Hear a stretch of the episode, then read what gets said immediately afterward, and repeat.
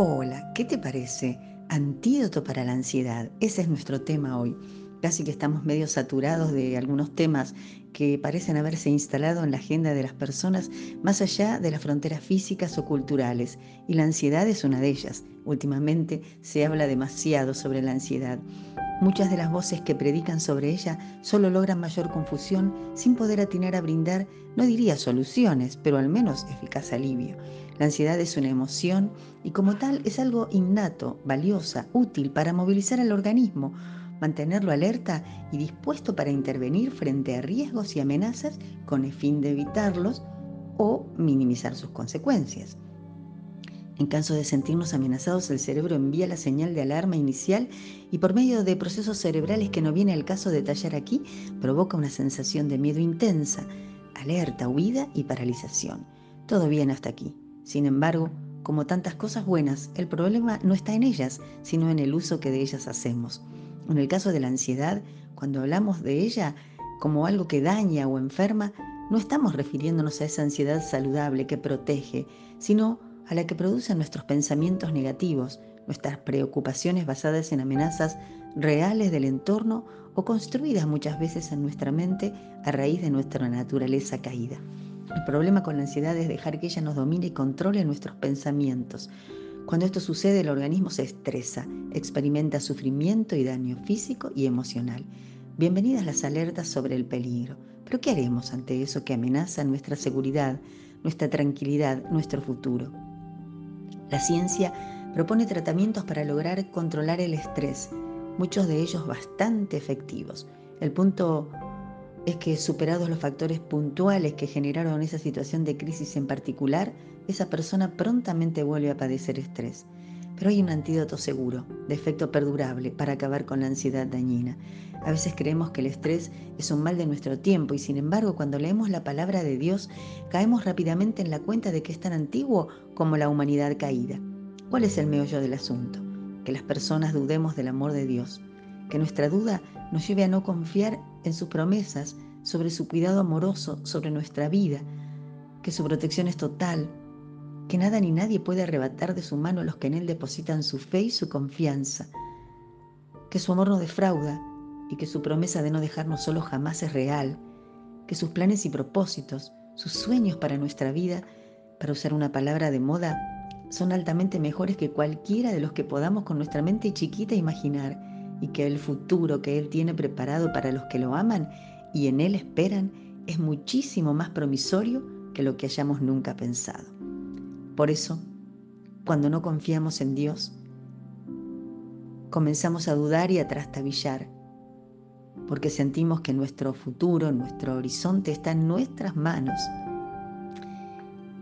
¿Y cuál, qué problemático es eso?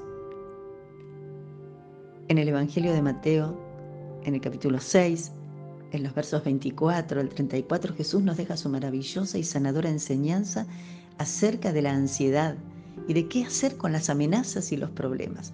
Él está hablando claro a sus seguidores, a quienes hayan decidido hacerlo su Señor y hayan hecho suya la obra de Jesús en la cruz para salvación.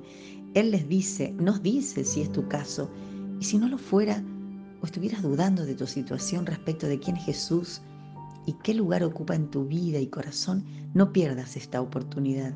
Él continúa llamando al arrepentimiento, a dejar de insistir en hacer cada uno lo que le parece y vivir a su manera para entregarle su corazón y el control de la vida. Escuchemos su palabra. No se afanen, no se preocupen por su vida, qué han de comer, qué van a beber, ni por su cuerpo, ¿qué van a vestir? ¿No es la vida más que el alimento y el cuerpo más que el vestido? Miren las aves del cielo, que no siembran, ni ciegan, ni recogen en graneros, y su Padre Celestial las alimenta. ¿No son ustedes de mucho más valor que ellas? ¿Quién de ustedes podrá, por más que se afane, añadir a su estatura un milímetro? ¿Por qué se afanan por el vestido? Miren los lirios del campo, cómo crecen. Ellos no trabajan ni hilan, pero les digo que ni a un Salomón, con toda su gloria fue vestido como uno de ellos. Si Dios viste así la hierba del campo que hoy está y mañana es echada en el horno, ¿no hará mucho más por ustedes, hombres, mujeres de poca fe?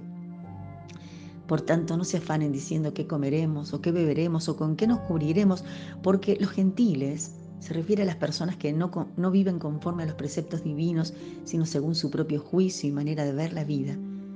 Ellos buscan todas estas cosas, pero el Padre de ustedes, que está en los cielos, sabe que tienen necesidad de todas estas cosas. Más bien busquen primero el reino de Dios y su justicia y todas estas cosas les serán añadidas. Así que no se afanen por el día de mañana, porque el día de mañana traerá su propio afán. Basta a cada día su propio mal. Hermana, te invito a considerar esta palabra para que ella sane tu corazón, para que ya no estés preocupada por el día de mañana, sino que elijas confiar para que elijas tener fe. Dios nos dice también en su palabra que sin fe es imposible agradarlo, que el que se acerca a Dios tiene que creer que Él es real y que se complace en los que de corazón lo buscan. Confiar en Dios nos da descanso y sana el corazón.